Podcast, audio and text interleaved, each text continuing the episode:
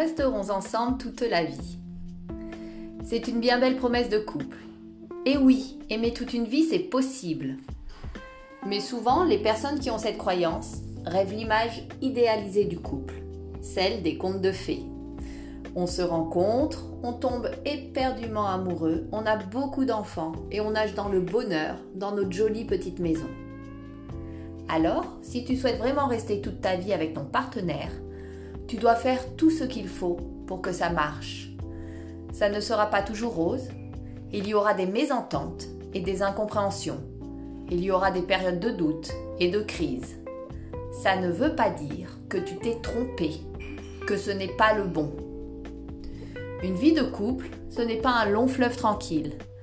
Il faut être dans la volonté de durer. Aimer, c'est vouloir aimer. L'amour demande du travail, des efforts des deux côtés. Il faut l'entretenir, communiquer, créer du lien et de la connexion. C'est un travail de tous les jours. Ce n'est pas acquis, une fois pour toutes. Pour que le couple fonctionne, il faut se construire chacun individuellement, avoir son espace de liberté, son jardin secret, et se construire ensemble. Par exemple, faire des projets à deux. C'est ça la clé des couples qui durent.